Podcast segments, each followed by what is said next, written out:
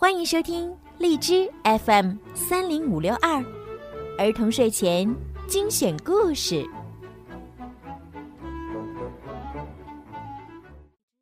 小朋友们，你们好，我是小鱼姐姐。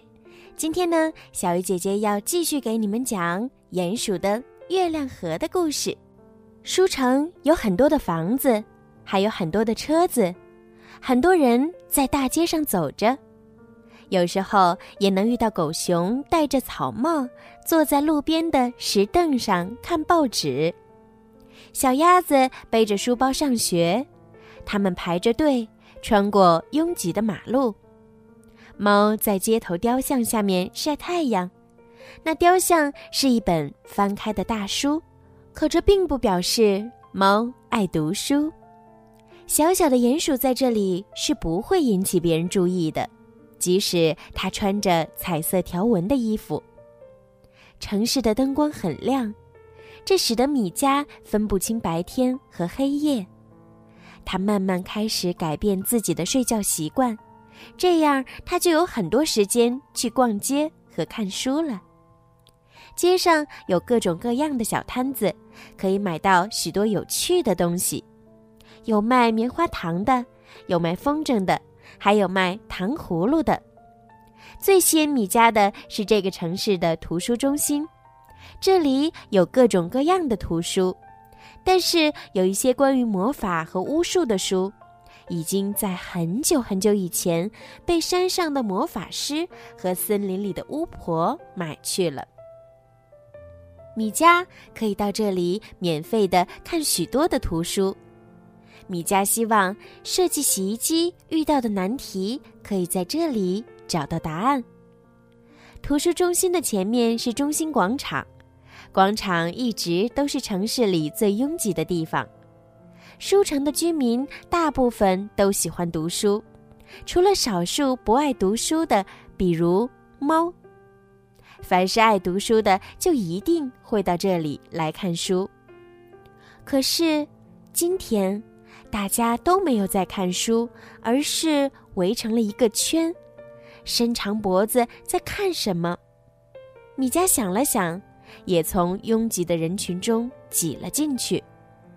呵，围在中间的是一个和他一样穿彩色条纹衣服的人，大家正对着他扔鲜花。他看上去不算很老，瘦瘦的，高高的。衣服显得很宽大，他的头顶已经没有头发了，亮亮的，周围有一些稀疏的全发紧紧地贴在耳边和后脑。他的头发还没有他的胡子长，在胡子的上面有一个肉肉的圆鼻子。他手里举着一根银色的棒，那是魔术棒。他挥动魔术棒的时候。空中就划出了一道道银色的光圈。各位，请看，这是一个马铃薯，一个真正的马铃薯，昨天刚刚从土里挖出来的马铃薯，一个还带着泥的马铃薯。他说一句就换一个方向，这样可以让大家都看清楚。大家的眼睛马上就都盯着马铃薯了。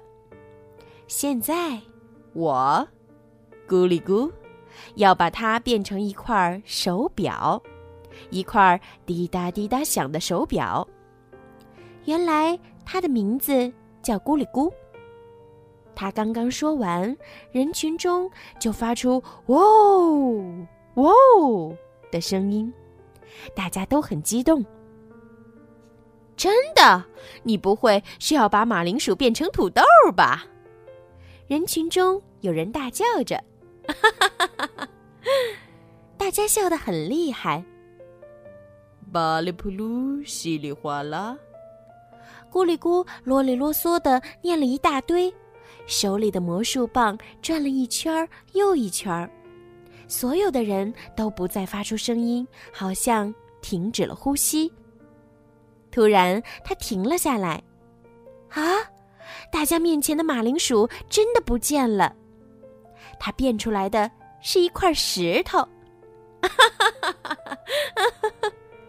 所有的人都开始哄笑起来。不要笑，这只是一个小小的玩笑。今天是我的生日，所以在真的变成手表以前，我先和大家开个玩笑。咕哩咕掏出手帕，擦了擦鼻子上那几滴亮晶晶的汗水。有人又叫起来：“不管怎样，能够把马铃薯变成石头，也算是有些本事的。”是啊，是啊，大家又叫起来。下面我就真的开始变手表了，咕哩咕大声宣布。于是大家安静了。各位请看，这是一块石头，一块硬邦邦、冷冰冰的石头。他还是像刚才一样，把手里的石头对着各个方向给大家看。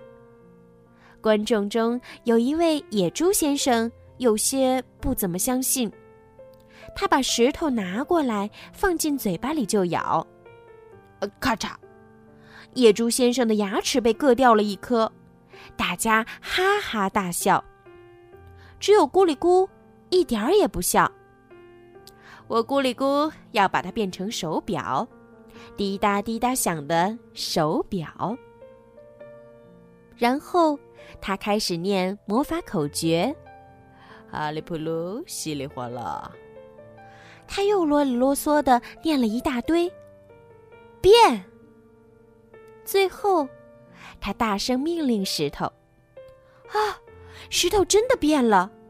不过嘛，这回还有一点点小小的不对劲儿，石头没有变成手表，却变成了一个钟，一个会滴答滴答响的钟。”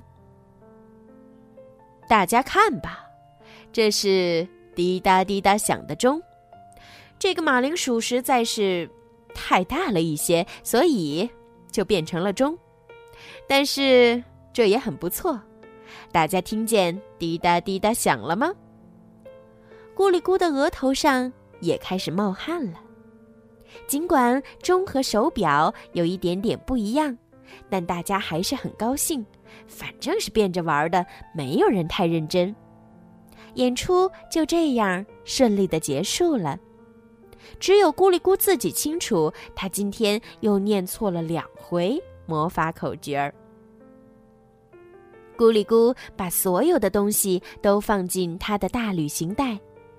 这个大旅行袋对于咕哩咕来说实在是有一些浪费，因为咕哩咕是很穷的。他所有的东西无非就是变魔术用的马铃薯和实验用的几个瓶子。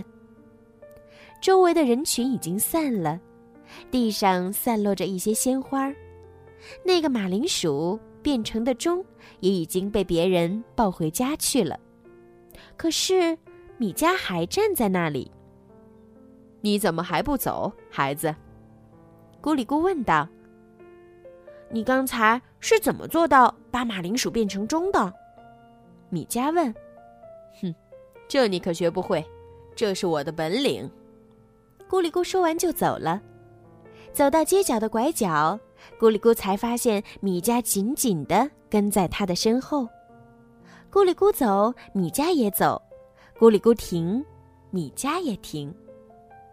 你为什么跟着我？咕哩咕问。我想跟你一起走，米迦说：“是吗？那你能做什么呢？”咕哩咕问。“我什么都能做，只要你让我跟着你学习本领。”米迦说。“哦，原来你是想学习我的魔法。告诉你，这魔法可不是鼹鼠容易学会的。”咕哩咕说。“是的。”但我是真的下决心要学的。其实，我只是一个穷的叮当响的老头儿。咕哩咕只好说实话，但是米迦就像没有听见一样，坚决地说：“我不会吃很多东西的，我还会帮你干活儿。”咕里咕想：“是啊，它只是一只小小的鼹鼠，不会很难养的。”也不会像猫和狗那么烦人，也许有一只小小的鼹鼠陪着，也不错哦。好啦，今天的故事就讲到这儿啦，小朋友们，马上就要过年了。如果呀，你们想听到属于自己的专属故事，记得呀，让爸爸妈妈赶快加小鱼姐姐的私人微信“猫小鱼九九”，提前为你们预定点播哟。好了，宝贝们，晚安。